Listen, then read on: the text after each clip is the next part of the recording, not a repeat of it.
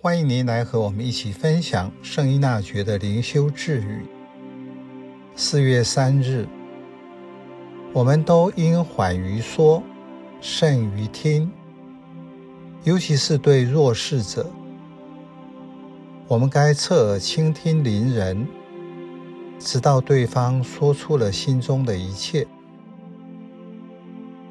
在和人对话时，您曾经有让对方讲不下去，或不想再讲的经验吗？或是自己曾经被这样对待过？回顾这类不愉快的经验时，它让我想到什么？是什么阻碍了彼此之间的交流？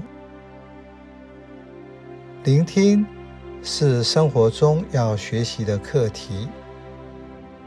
阻碍我和他人互动关系的基本原因，在慈悲心。人的限度是，对于不合自己想法或不中听的话，内心的感受很快就会反映在行为中。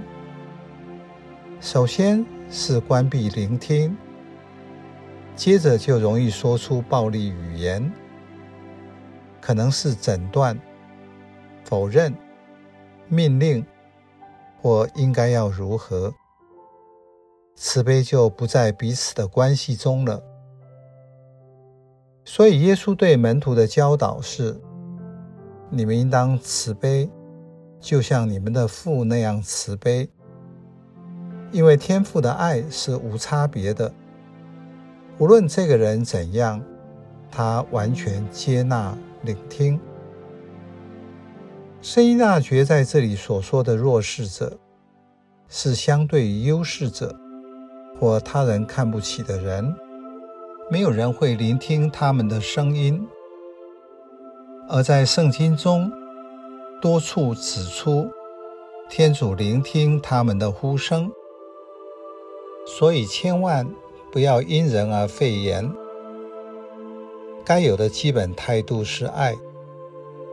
你聆听他，就是爱他，你就尊重、接受他，承认他的重要性，所以你给他时间、耐心和精力，这个值得花时间。这种态度底下的基础就是，你认出他是天主的肖像，所以侧耳倾听时，你让这个人做他自己，相对的，你就是不以自我为中心。他在你面前是一个完整的人，因为聆听时，你看到人的需要。当你这样做的时候，就是活出十诫的第一诫和第二诫，因为天主聆听穷人的祈祷，经由他。我和天主也连结上了。